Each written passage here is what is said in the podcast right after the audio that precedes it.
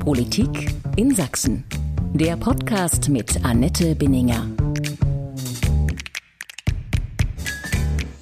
Es ist ein Generationswechsel angesagt. Da liegt was in der Luft. Eine neue Generation rückt gerade ein in die Politik. Und andere Parteikonstellationen kommen in Berlin an die Macht. Die politische Farbenlehre wird kräftig durchgemischt. Rot, Grün, Gelb, so wird die neue Bundesregierung aussehen. Die Koalitionsverhandlungen laufen. Am Nikolaustag soll es einen neuen Bundeskanzler geben. Einige Wochen nach der Bundestagswahl sortieren sich auch die neu gewählten Abgeordneten in Berlin. In neuen Konstellationen, in veränderten Kräfteverhältnis, mit einer interessanten Note. Erstwähler haben sich am 26. September vor allem für Grüne und die FDP entschieden. Ich bin Annette Binninger, Politikchefin von sächsische.de und Sächsischer Zeitung. Herzlich willkommen zu einer neuen Folge meines Podcasts Politik in Sachsen. Größer könnten die Gegensätze kaum sein. Grün und Gelb, das ist gefragt bei jungen Wählern. Warum eigentlich? Und was heißt das für die Zukunft? Zu diesem Thema habe ich mir zwei Gäste ins Dachcafé der Sächsischen Zeitung eingeladen. Zwei Gäste, die, wenn man nach den Inhalten ihrer Partei geht, kaum unterschiedlicher sein könnten. Vielleicht auch vom Typ her. Von der Art, Politik zu denken? Wir werden es hören. Ich begrüße Philipp Hartewig, FDP-Bundestagsabgeordneter aus Dresden, geboren in Chemnitz. Hartewig ist mit 27 Jahren einer der jüngeren Abgeordneten in Berlin. Im früheren Leben hat er Jura in Leipzig und Prag studiert. Und wie er mir gerade erzählt hat, hat er gerade gestern noch die letzte mündliche Prüfung gemacht, mitten im Stress in Berlin. Hartewig ist schon mit 16 Jahren bei den jungen Liberalen eingestiegen. Seit zwei Jahren ist er stellvertretender Landesvorsitzender der Sächsischen Liberalen und auf dem nächsten FDP-Parteitag will er sich als neuer Generalsekretär seiner Partei hier in Sachsen zur Wahl stellen. Herzlich willkommen, Herr Hartewig. Vielen Dank, hallo. Mein zweiter Gast ist Kassem Taher Saleh, Bundestagsabgeordneter der Grünen, ebenfalls im Wahlkreis Dresden, geboren 1993 im Nordirak, aber aufgewachsen in Plauen. Er wehrt sich dagegen immer so ein bisschen auf diese Herkunft reduziert zu werden. Tahir Saleh hat Bauingenieurwissenschaften studiert, arbeitet seit Anfang des Jahres in einem Dresdner Unternehmen. Herzlich willkommen, Herr Saleh. Schönen guten Tag, hallo. Aber mein Kontrahent im gleichen Wahlkreis war Thorsten Herbst und nicht Philipp Hartewig. Okay, dann kam das ein bisschen durcheinander. Sie beide, Sie haben jetzt die ersten Wochen im Bundestag hinter sich. Das ist totales Neuland für Sie beide. Sie haben gerade gesagt, Herr Hartewig, Sie haben eben erst die Prüfung abgeschlossen zum juristischen Examen. Wie fühlten sich das an, das neue Leben in Berlin, Herr Hartewig?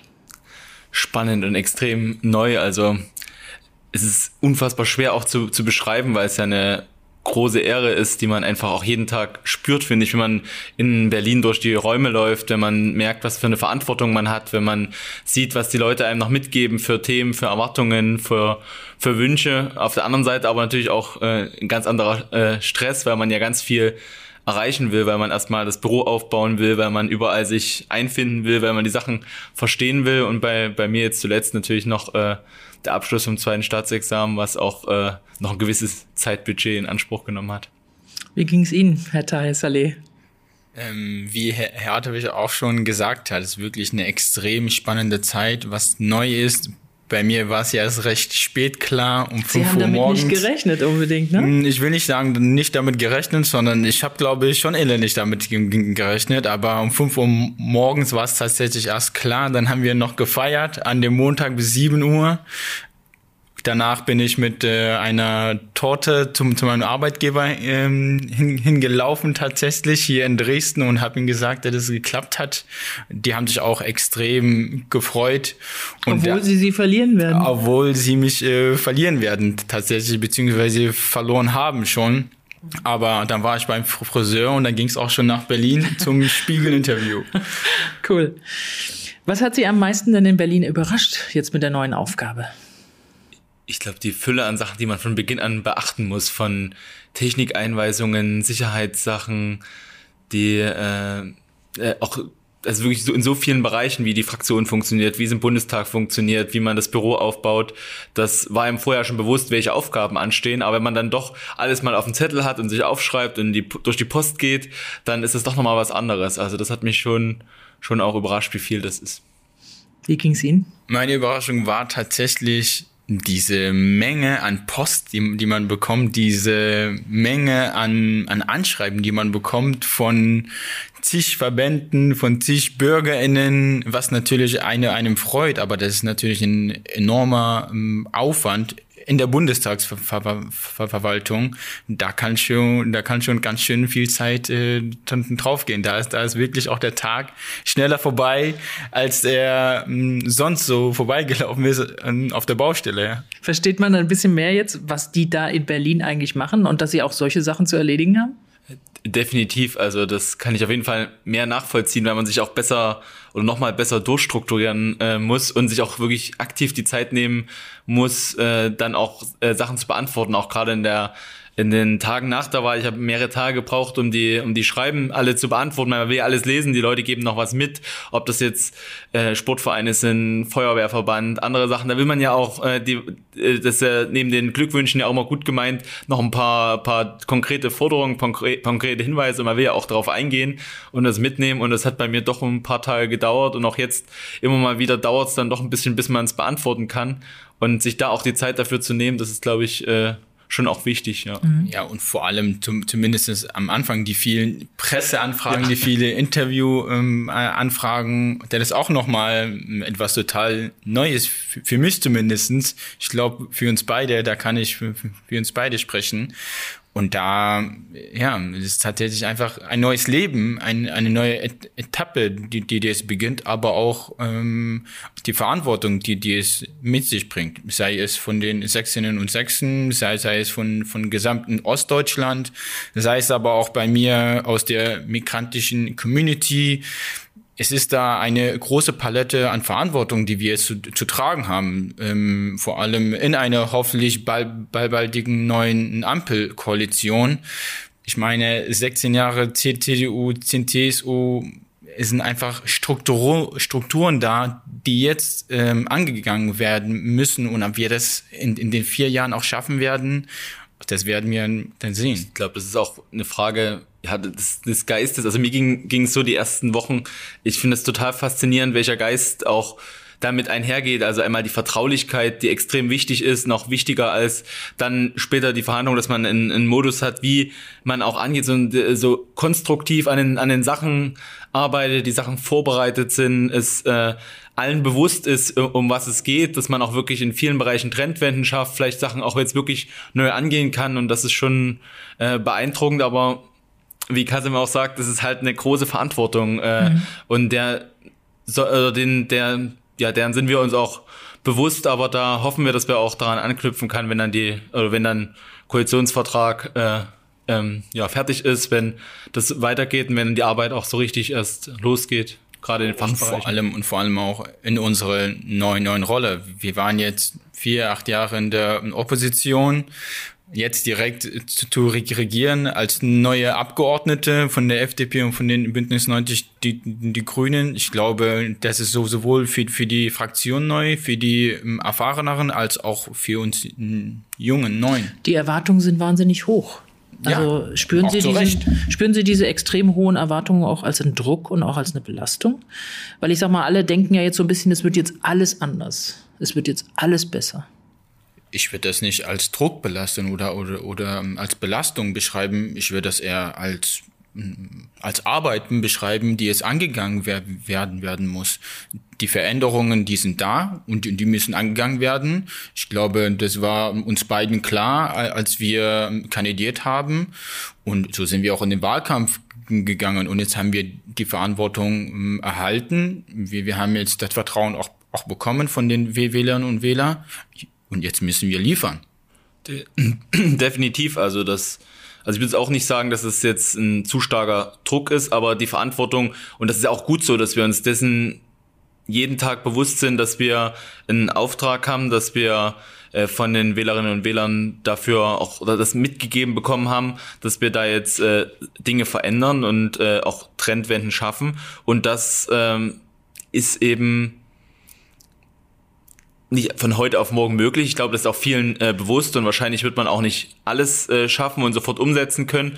Aber es ist schon gut, dass dieser Druck oder diese, äh, diese Erwartung auch da ist, weil sie uns ja auch ein bisschen, oder die, das treibt ja ein bisschen uns dahin, dass wir da auch äh, dran sind, motiviert rangehen und es ist tatsächlich auch, glaube ich, es dauert bestimmt auch paar Wochen, Monate, bis wir uns der, der Rolle oder auch in den Fraktionen äh, äh, wirklich angenommen haben, bis man da vo voll drin ist. Aber ich, also gerade dieses, dieser Beginn, dass man sich gegenseitig austauscht über die Fraktion hinaus, dass man ähm, dass man einen guten Modus gefunden hat und so weiter, das ist echt ein guter Anfang, um da auch äh, vertrauensvoll auch über mehr Jahre äh, da auch die einzelnen, auch größere Projekte angehen zu können, weil das äh, wird ja auch nicht jetzt in ein, zwei Wochen erledigt sein und dann haben wir alles abgehakt, sondern das vieles, was ja auch wirklich äh, länger braucht und da bin ich derzeit optimistisch, dass wir das gut angehen können. Ich, ich glaube, da ist das Wort Druck äh, der falsche. Das ist und unsere Aufgabe von, von den Bürgerinnen und Bürgern, von den, von den Sächsinnen und Sächsen auch zu erfahren, was bewegt die, was wollen sie, weil sie haben uns gewählt und der Austausch ist jetzt extrem, extrem wichtig. Ich meine, das Pensum in Berlin wird hoch sein, vor, vor allem in der Regierung und den Spagat hin, hinzubekommen zu der, der Wahlkreisarbeit, aber auch ähm, der, der Arbeit in den, der neuen, neuen Regierung. Das wird auf jeden Fall hoch sein. Aber wie, wie schon klar, mir, mir war das bewusst, ich glaube, uns beiden war das bewusst. Deshalb ähm, haben wir kandidiert und haben jetzt auch ja das Mandat erlangt. Mhm. Ich habe am Anfang schon gesagt, Sie beide sind sehr früh in die Politik gegangen. Sie sind schon mit 16 in die jungen Liberalen gegangen, Herr Hartewig. Mich würde noch mal interessieren, bevor wir dann auch auf die Unterschiede eingehen, was war für Sie das entscheidende Moment, in die Politik zu gehen? Ich glaube, einen Moment direkt gab es nicht. Es war mehr, also ich war früher als Schülervertreter schon aktiv, äh, relativ früh war Schülersprecher, war im Kreisschülerrat, Landesschülerrat aktiv, war äh, Mitwirkungsmoderator bei der Deutschen Kinder- und Jugendstiftung, also auch in Schulen, um über Schulrecht, Schülermitwirkungsmöglichkeiten, Seminare zu halten. Und über das Thema Schule merkt man ja, okay, Schule ist halt mehr, man muss darüber hinaus auch was machen, kam ich dann zur, zur Bildungspolitik und hatte mir dann äh, die Julis angeschaut, also die jungen Liberalen und bin darüber dann zur Politik gekommen. Aber ich glaube, es gab da nicht irgendwie ein Thema oder eine, ein Ereignis, sondern das war dann so ein fließender Übergang.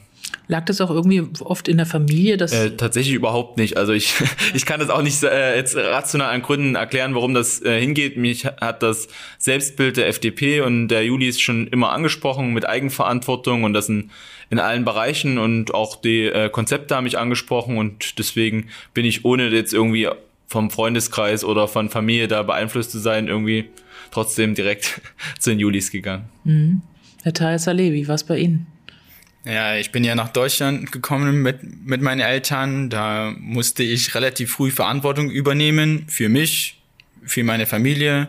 Ich war auch im Plauen, im Vogtland, das Bindeglied zwischen der geflüchteten Community und der deutschen Community. Das heißt, man übernimmt ganz banale Aufgaben, Bürokratie, man übersetzt Dokumente, hilft den Menschen bei, beim Ausfüllen der Dokumente, man geht äh, mit ihnen mit zu Ärzten, zu den ähm, Ämtern und versucht sie zu ähm, unterstützen. Und da, da kommt man so relativ früh in eine Verantwortungsrolle und lernt auch mit Verantwortung umzugehen.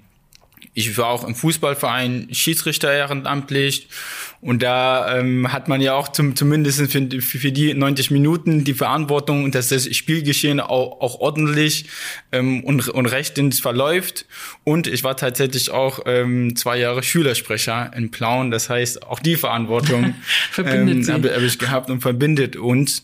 Ja, und dann, dann war, glaube ich, so die Politisierung sowohl in der Familie, ähm, da, in, in dem gesellschaftlichen Umfeld, in der Schule.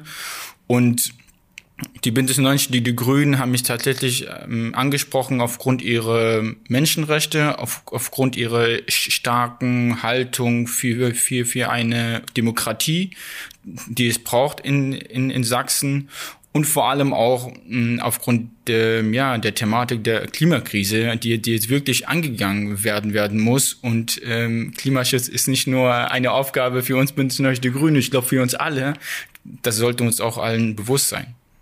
Herr Hartewig, hätten Sie sich auch vorstellen können, bei den Grünen sich zu engagieren? Oder bevor Sie jetzt sofort Nein sagen, was, was finden Sie bei den Grünen gut? Was ich bei den Grünen äh, gut finde, ist eine Sensibilität für Bürgerrechte äh, dass, äh, dass man auch also sowohl Menschenrechte als auch äh, Bürgerrechte äh, dass äh, oder auch Thema Datenschutz zum Beispiel ist da ein gutes Thema, wo die Grünen auch immer Akzente gesetzt haben oder auch gesagt haben, wenn der Staat zu viele Eingriffe plant, äh, äh, das kritisch gesehen haben. Hätte ich mir gern in den letzten zwei Jahren ein bisschen mehr gewünscht von den von den Grünen, aber das ist ein Bereich, der mich äh, schon immer auch äh, zumindest äh, auch ein positives Bild Richtung Grüne gebracht hat.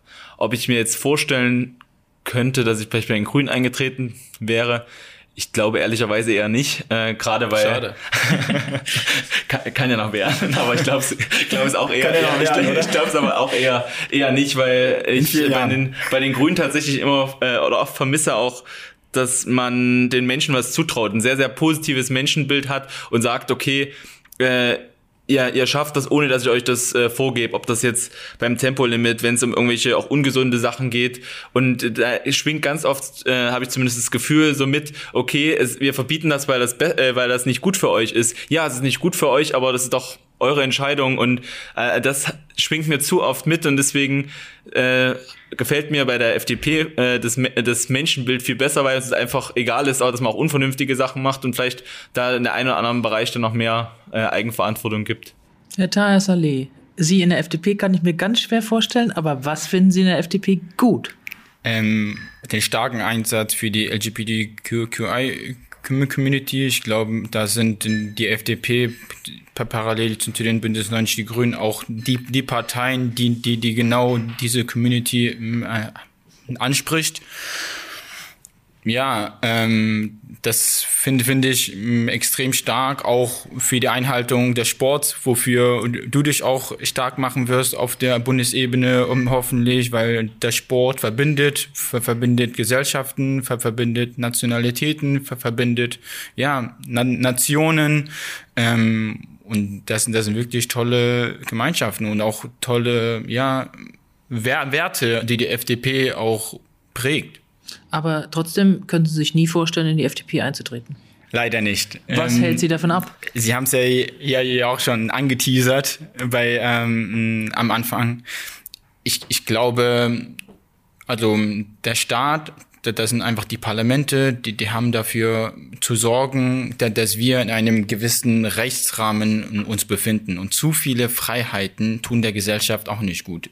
Du hast das Thema Tempolimit angesprochen es ist faktisch be bewiesen, dass, dass wenn wir ein Tempolimit haben, es gibt weniger Verkehrstote, es gibt weniger Emissionen, ähm, die, es gibt wen wen weniger Lärm. Das, das bedeutet auch Lärm nicht für uns Menschen, sondern für die ähm, Umwelt, für die Tiere. So und wenn wir einfach sagen, wir, wir müssen den Klimaschutz ähm, angehen, da müssen wir das tatsächlich auf allen Ebenen machen und, und nicht nur ähm, angehen beim Thema Kohle oder beim Thema hm, Energie, sondern da gehört auch eben das gesamte Paket dazu. Wir haben einfach Zeit wieder gut zu machen, die uns jetzt fehlen wird. Jetzt sind wir so ein bisschen zurück im Wahlkampf, habe ich eine Eindruck. ich will gerne aufs Tempolimit, ja, Tempolimit, aber Tempolimit hast du angesprochen. Sofort gehen wir nochmal aufs Tempolimit, auch wenn der Zahn ja laut Sondierungspapier von allen gezogen ist. Also es wird kein Tempolimit in dieser Form geben, wie das mal gewünscht war. Zumal es kein Klimathema ist. Also gerade wenn es, äh, wenn, wenn, äh, wenn E-Autos zum Beispiel fahren, dann ist es, ist es ja keine Frage von Emissionen, zumindest nicht äh, direkt. Wir haben, glaube ich, 70 Prozent der äh, gefährlichen Unfälle auf Landstraßen. Das heißt, da hätte man auch das Problem und man hat auf vielen Strecken das bisher äh, noch nicht. Deswegen halte ich es auch eher für eine äh, Symboldebatte, aber äh, gerade wenn es um das Thema Klimaschutz geht, dann äh, kann man das, glaube ich, auch aus, ausklammern und hat deswegen da auch keine keine Auswirkungen. Was mir auch ganz wichtig ist, was ich auch im Sondierungspapier richtig gut finde, dass wir beim Thema Klimaschutz in, äh, extrem viel Innovation, äh, extrem viel Investitionen in Innovation, in Forschung stecken wollen. Und ich glaube, das ist auch ganz, ganz wichtig, dass äh, der Bereich als, äh, als zentraler Lösungsbaustein begriffen wird und dass wir da sehr viel, sehr viel machen. Und deswegen ist es auch wichtig, auf verschiedenen oder in verschiedenen Bereichen das Thema anzugehen. Und ich glaube, da haben wir gute Gemeinsamkeiten gefunden. Und weil du äh, gesagt hattest, äh, dass äh, der Sport überall verbindet, der verbindet auch äh, Fraktionen, weil ich gesehen hatte, dass wir uns beide bei der äh, Parlamentsfußballmannschaft angemeldet haben. Mal gucken, ob ich gut genug bin, aber äh, da äh, verbindet auch äh, der Sport auch äh, die interfraktionelle Zusammenarbeit. Mhm. Eines verbindet sie auch auf jeden Fall, dass wenn man sieht, wen die Erstwähler sich ausgesucht haben, ja. dass es trotzdem zwei sehr unterschiedliche Modelle, zwei sehr unterschiedliche Parteien sind, die offenbar junge Leute anziehen. Wie erklären Sie sich das, Herr Tahir Saleh? Also die Grünen, die so ein bisschen in dieser jugendlichen Community wahrscheinlich als die Coolen gelten, aber die FDP, die möglicherweise auch sozusagen ein bisschen mehr Ordnungssystem und ein bisschen mehr Klarheit bei manchen Werten, die offenbar Junge wieder ansprechen, auch zeigt. Also bei, bei uns Bündnis Grün, ich glaube, wir sind cooler, das haben Sie auch schon angesprochen. also kein Anzug und keine Krawatte tragen. Eventuell.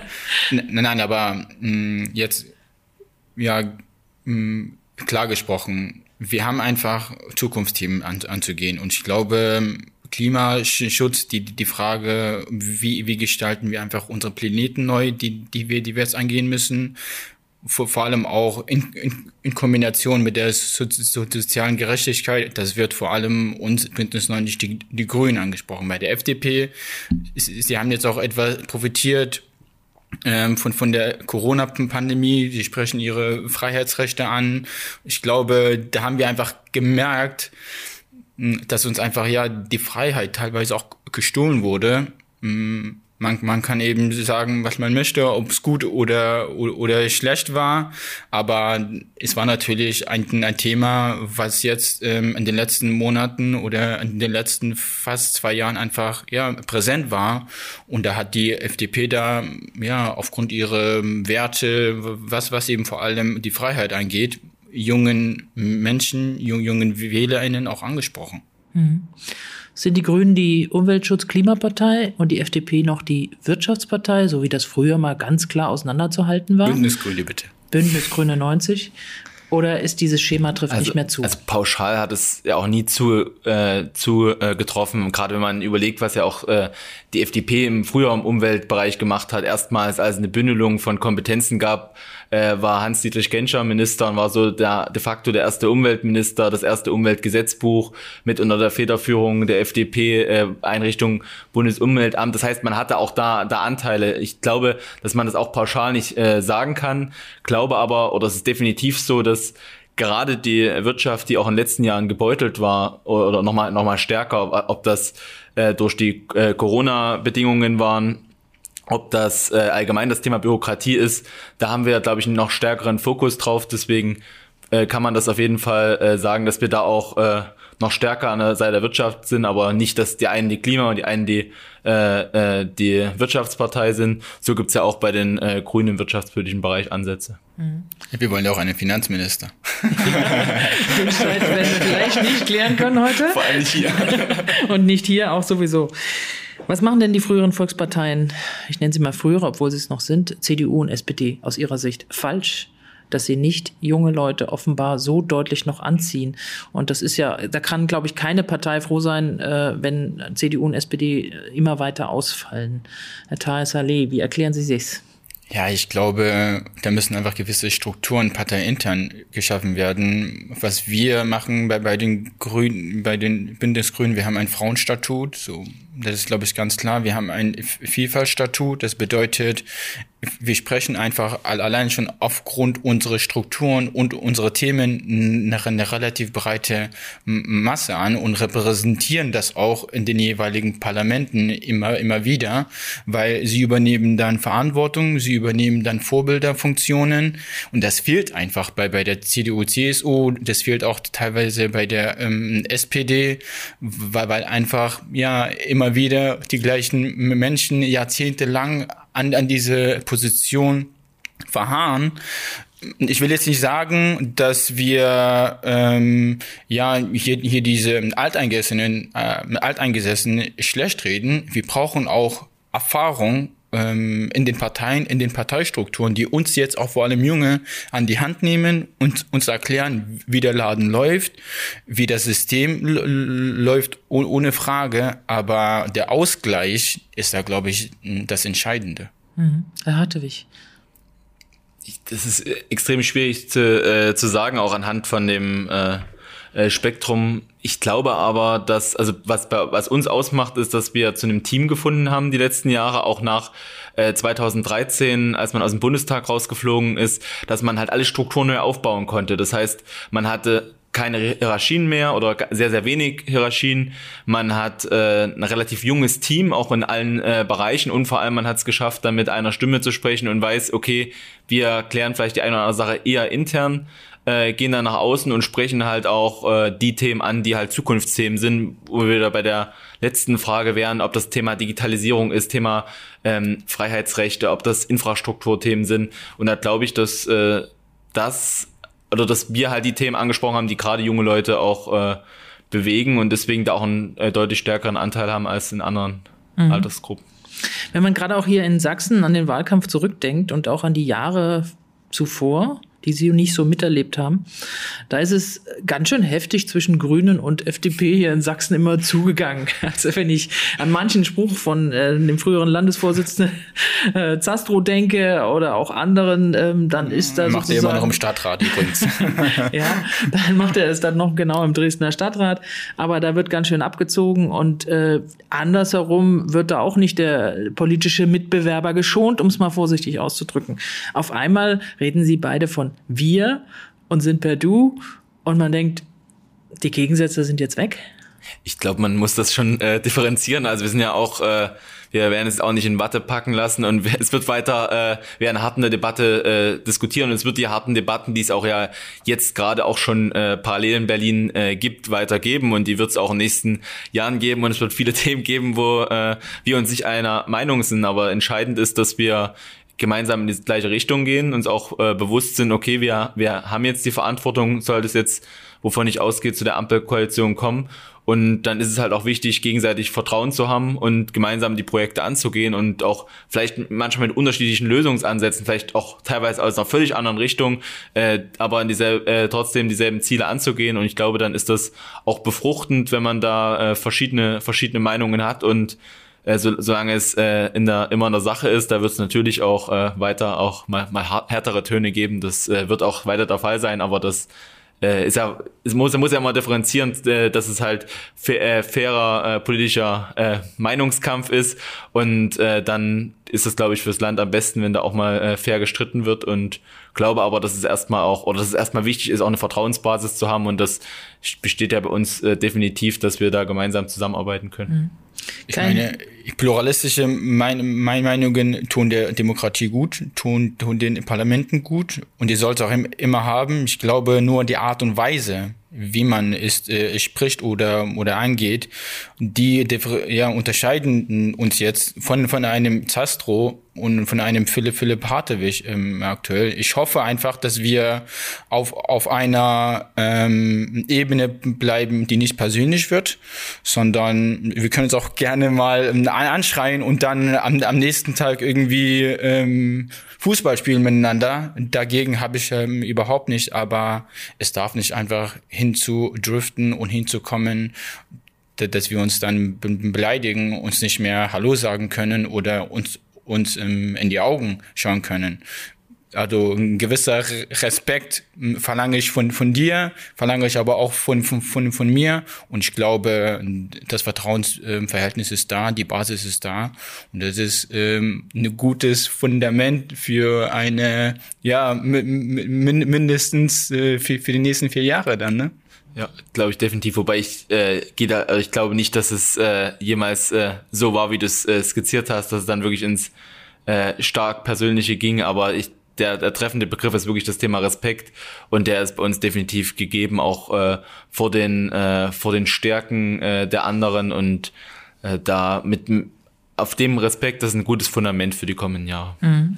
Bereits nach den Sondierungen war aber klar, dass äh, zwischen SPD, Grünen, FDP, dass da alle drei künftigen Regierungsparteien ganz schön federn lassen müssen. Auch was ihre ursprünglichen Forderungen und auch das, was sie dem Wähler als das wollen wir und das bringen wir euch versprochen haben, dass sie dahinter zurückgehen müssen. Bei welchem Thema, was Ihre Partei jeweils gefordert hat, haben Sie die größte Sorge, dass das verloren geht und möglicherweise auch zu den größten Enttäuschungen in ihrer Partei führt. Tempolimit haben wir schon gesprochen. Ich glaube, das äh, ist jetzt re relativ weg vom Tisch. Aber ähm, wir sind beim Thema Steuersenkung, Steuererhöhungen. Wir sind auch bei anderen Fragen. Kohleausstieg würde ich dann nochmal separat machen. Herr Hartewig. Also ich spreche lieber über die Projekte, die, die funktionieren, weil wir auch, das äh, weiß weil ich, ich, glaube, aber das, das ist eher, ich eher eine, eine Koalition der Gestaltung auch. Tatsächlich ist es auch das Thema äh, Steuersenkungen. Wenn jetzt tatsächlich, wenn jetzt die EEG-Umlage komplett abgeschafft wird in den nächsten Jahren, ist das ein extrem wichtiger großer Baustein. Aber natürlich hätte ich gern äh, deutlich mehr gehabt an der Stelle. Mhm.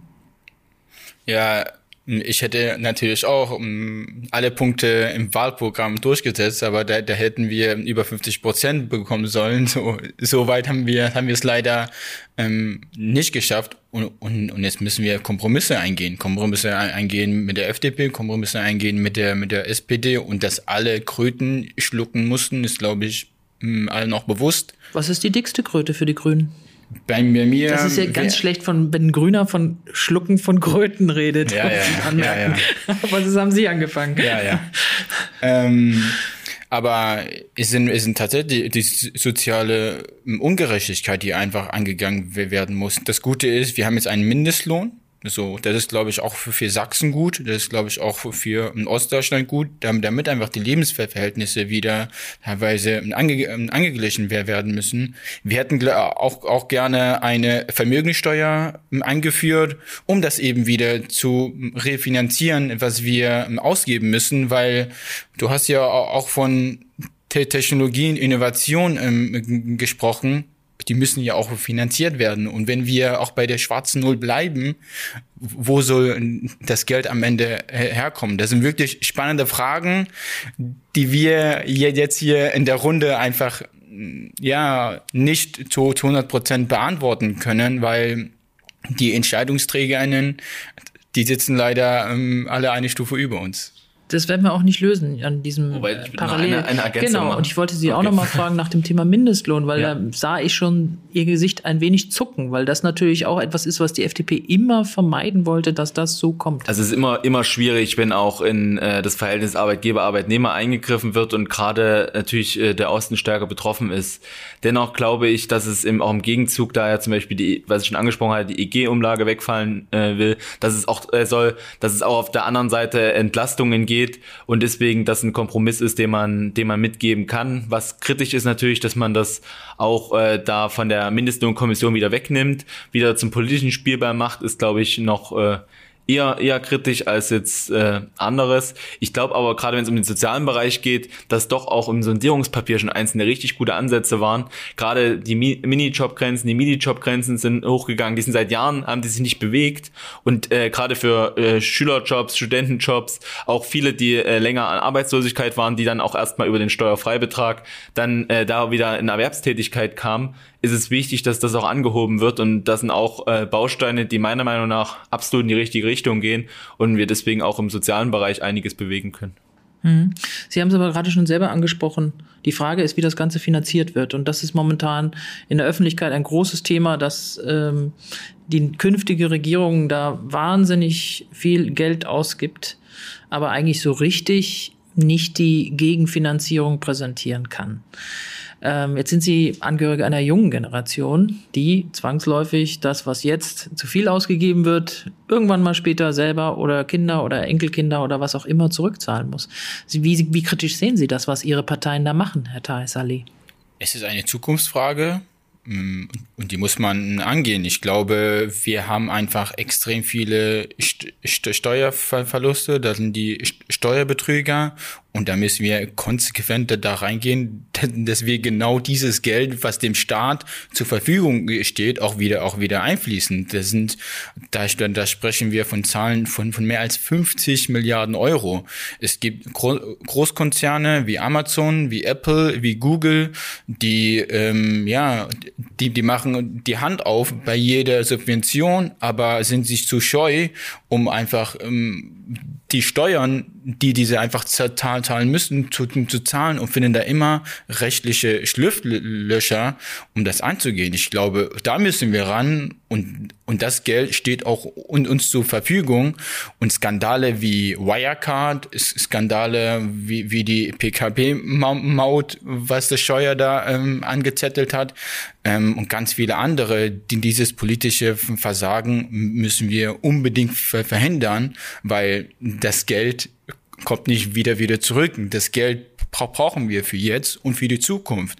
Weil das, das Thema Rente haben wir auch nicht angesprochen. Wir in Sachsen, ja, ich will auch nicht nicht nur ich, sondern die gesamte ähm, Gesellschaft, die, die sächsische Gesellschaft. Ich will, ich will auch nicht, dass irgendeine eine Person in Zukunft in dem äh, Rentenalter noch arbeiten muss, weil ihre Leistung für die Gesellschaft haben sie, haben sie bereits erledigt und jetzt muss einfach äh, die neue Generation eben ihre, ihre Leistung auch wieder bezahlen.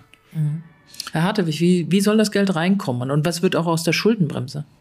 Also die Schuldenbremse ist ganz wichtig, dass sie, dass sie weiter besteht, weil man hat zwar jetzt geringere äh, Zinsen natürlich, aber alles, was wir jetzt ausgeben, zu viel, das müssen wir in kommenden Generationen wieder, wieder rausholen. Und deswegen ist es auch ein Aspekt von Generationengerechtigkeit. Trotzdem brauchen wir natürlich ein hohes Investitionsniveau, dass wir schauen müssen, okay, wo wo nehmen, wo nehmen wir das Geld hin? Da gibt's auch natürlich Einsparungsmöglichkeiten und Kasim hat sehr gute Beispiele gebracht, wo auch wirklich Geld zum Fenster rausgeschmissen wurde in den letzten äh, Jahren, auch völlig, völlig unnötig. Auch ist, ist auch eine Frage der Gerechtigkeit, äh, dass die Steuern gezahlt werden.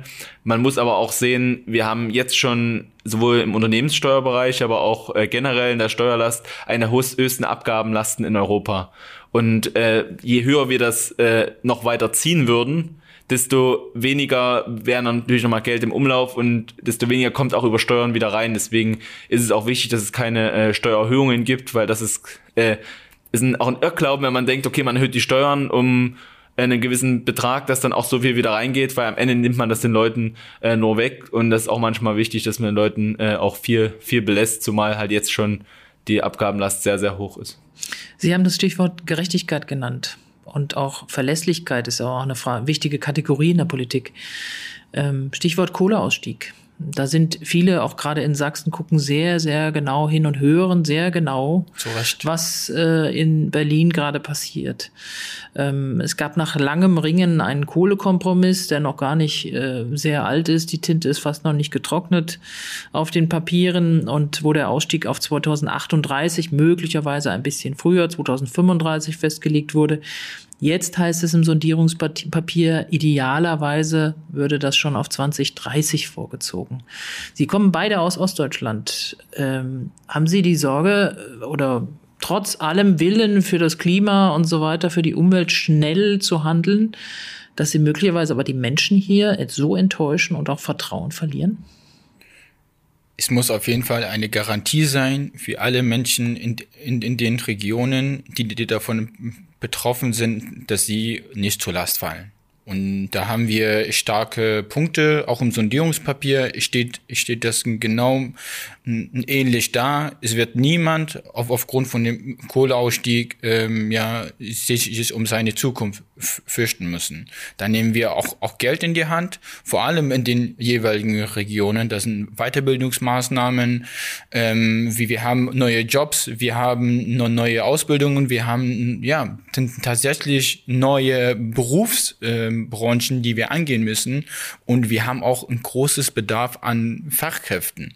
Das ist in Sachsen unter anderem das Handwerk. Wir, wir haben in Sachsen die größte Hand Handwerksdichte Deutschland.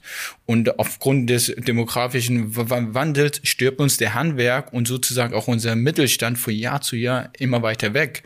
Und es ist, es ist nur ein, ein Beispiel von, von vielen. Wir haben die Technologie, da müssen ja da, da müssen eben auch Fachkräfte ähm, rangeholt werden. Also der Bedarf ist da und es soll und darf auf keinen Fall niemand sich fürchten müssen um, um ihre Zukunft. Gerade die Menschen in der Lausitz, in diesen betroffenen Kohleregionen, haben aber auch schon öfter erlebt, dass die Politik nicht Wort gehalten hat. Passiert das jetzt wieder? Ist schwierig, schwierig, weil man dann natürlich, und das ist ja auch schon in der Vergangenheit äh, der Fall gewesen, dass da das, was die Politik gemacht hat, nicht, nicht äh, so lange gegolten hat. Entscheidend ist, glaube ich, hier wirklich, dass, äh, wie Kasim richtig gesagt hat, äh, das, was versprochen ist, an Maßnahmen, um das aufzufangen, dort ankommt. Und ansonsten finde ich, dass der Bereich, der bisher drin steht, noch zu, zu offen ist, es darauf ankommt, was dann wirklich, äh, mit was es noch konkret unterfüttert wird, was dann weiter ausgehandelt wird, was dann die Möglichkeiten sind. Und äh, ich äh, bin mir sicher, dass wir da die Belange auch gerade Leute, Leute in der Lausitz da im Blick haben, sehe es aber auch auf den ersten Blick äh, kritisch, auch zum, äh, auch in Bezug auf das Vertrauen in das politische Handeln natürlich. Aber entscheidend ist, dass da die Maßnahmen, die auch teilweise schon vorher natürlich von seit Jahren angekündigt sind, dass die auch ankommen und dass die Leute da mitgenommen werden. Mhm. Und wir auch als äh, äh, alle, alle Entscheider auch wirklich vor Ort sind und äh, das äh, dort äh, äh, am Anfang erklären, aber natürlich auch zeigen, okay, äh, so und so setzen wir das um und so und so nehmen wir alle Leute mit. Mhm. Ich habe noch eine Frage zum Schluss. Wir kommen so allmählich zum Ende auch. Ähm, Stichwort Ostdeutschland. Ich habe äh, gesehen, Herr Thais Saleh, Sie haben in einem Fragebogen mal auf die Frage, fühlen Sie sich ostdeutsch, quasi mit Ja geantwortet. Was heißt denn das eigentlich? Sich ostdeutsch zu fühlen. Was ist denn das? Und inwieweit sind Sie ein ostdeutscher Politiker? Ich bin Ostdeutscher, ich bin Sachse und ich bin aber auch Iraker. Und ähm, ich glaube, diese ähm, Begriffe müssen jetzt auch in die Gesellschaft rein implementiert werden. Man kann sich einfach nur auf einem Ort oder auf ein Land einfach zugehörig fühlen. Ich glaube, so international ist unsere Generation und so international muss, muss auch unsere Gesellschaft werden ich fühle mich in Ostdeutscher, in, als Ostdeutscher. Ich bin hier aufgewachsen. Ich schätze extrem die Lo Loyalität der Sächsinnen und Sächsen. Mm, man muss zunächst erstmal die Nuss geknackt haben, aber wenn man sie ein einmal geknackt hat, dann, ja, habe ich zumindest wirklich nur positive Erfahrungen ähm, mit den Menschen, Menschen gemacht. Und wenn man Hilfe benötigt, dann sind die auch sofort da. So, die Solidarität ist extrem groß in, in, in Sachsen und da ähm, ja, fühle ich mich ja deshalb auch als ähm, Ostdeutscher, ohne Frage. Ich repräsentiere auch ähm, Ostdeutschland auf der Bundesebene, kenne ihre Perspektiven, kenne sowohl Plauen, also ähm, den ländlichen Raum, kenne aber auch Dresden und die Großstadt und hoffe einfach, dass ich da mehrere Perspektiven auch auf der Bundesebene repräsentieren kann. Mhm. Herr Hartewig, Sie sind quasi wirklich gebürtiger Ostdeutscher durch und durch, aber ähm, mit welchem Bewusstsein machen Sie die Politik, dass Sie ein Ostdeutscher sind und machen Sie Politik für Ostdeutschland? Ja, auch gerade weil wir von, von hier sind, äh, weil wir auch äh, die Belange ja jeden Tag mitnehmen, äh, da ist es natürlich der Fall, dass wir auch für, für Sachsen, für Ostdeutschland äh, Politik machen. Aber ich glaube, was ganz, ganz wichtig ist, jetzt auch bei einer bei der Generation, die jetzt äh, nach Berlin eingezogen ist, wir sind alle nach der Wiedervereinigung aufgewachsen. Für uns ist eine Selbstverständlichkeit und deswegen auch in der auch eine große Chance, auch Gräben da äh, zu schließen, indem wir halt ja fast nur über die Chancen, über die äh, Dinge sprechen, die hier besonders sind, die äh, gestaltet werden können. Und ich glaube, das ist auch eine ganz, ganz äh, wichtige Verantwortung von uns, dass wir es schaffen, da auch äh, den nächsten, nächsten Schritt zu machen und da ein sehr, sehr positives Verständnis einmal nach Berlin tragen, aber natürlich auch, äh, wir sind ja auch Botschafter Sachsens äh, in Berlin, äh, das auch äh, so, so dieses Positive äh, da zu vertreten und auch ein positives Bild von Sachsen und Ostdeutschland noch stärker zu, zu verankern, weil gerade, ob das jetzt im Tourismus ist oder im, äh, im Sportbereich, anderen Sachen, das sind wir in so vielen Sachen äh, einfach führen und haben so viele verschiedene tolle äh, Dinge zu bieten hier, da äh, ist es auch wichtig, dass wir, da, dass wir über die positiven Sachen sprechen und vor allem die, äh, positiv, oder die Pro Projekte für die Zukunft angehen. Mhm. Ich habe noch zwei Sätze, die ich äh, Sie bitte zu vervollständigen, jeweils. Der Satz dieses 1. Format, dieses Format passt sich wie immer. Ne? Aber okay. Wir kriegen das hin. Satz 1 an Sie, Herr Tahir Saleh, dass ich länger als eine Legislatur im Bundestag bleiben werde. Das kann ich, glaube ich, jetzt aktuell gar nicht sagen. Ich weiß gar nicht, wie der Laden am, am Ende läuft. Ist das ein, ein Leben für, für mich, was, was ich mehr, mehr als eine Legislaturperiode eingehen möchte oder nicht? Ähm, von daher die Antwort oder den Satz kann ich so leider aktuell überhaupt nicht ver vervollständigen. Trotzdem der Satz auch an Sie, Herr Hartewig, dass ich länger als eine Legislatur im Bundestag bleiben werde. Das kann ich auch überhaupt noch nicht, nicht einschätzen. Da macht man sich, glaube ich, dann nach zwei, drei Jahren äh, Gedanken drüber, zumal es so viele spannende Bereiche und Jobs äh, überall gibt. Da ähm, ja, es ist eine Frage von den zwei, drei Jahren. Zweiter Satz. Wenn ich heute etwas noch in der Politik ändern könnte, dann wäre das? Als Bauingenieur ganz klar ist die Frage, wie gestalten wir unsere Städte neu, wie, wie, wie gehen wir die Problematik ähm, der ländlichen Region an, zumindest von der Regionalkonzeptabilität her. Das sind wirklich spannende Fragen, die, die ich auch auf der Bundesebene ähm, lösen möchte. Das mhm. fehlt mir aktuell ähm, stark ein. Und natürlich die Frage, wie, wie können wir unsere sächsische ähm, Demokratie stärker machen ähm, und eine Gemeinschaft bilden. Es muss ja nicht, nicht, nicht heißen, parteipolitisch eine Gemeinschaft, aber gesellschaftlich müssen wir wieder wieder hin, dass wir da viel, viel äh, stärker zusammenarbeiten um, und einfach zusammenstehen bei, bei wichtigen Fragen, die uns alle angehen. Das kann Herr Hartewig auch das gemeinsame Umgehen, einen Weg zu suchen mit der AfD sein?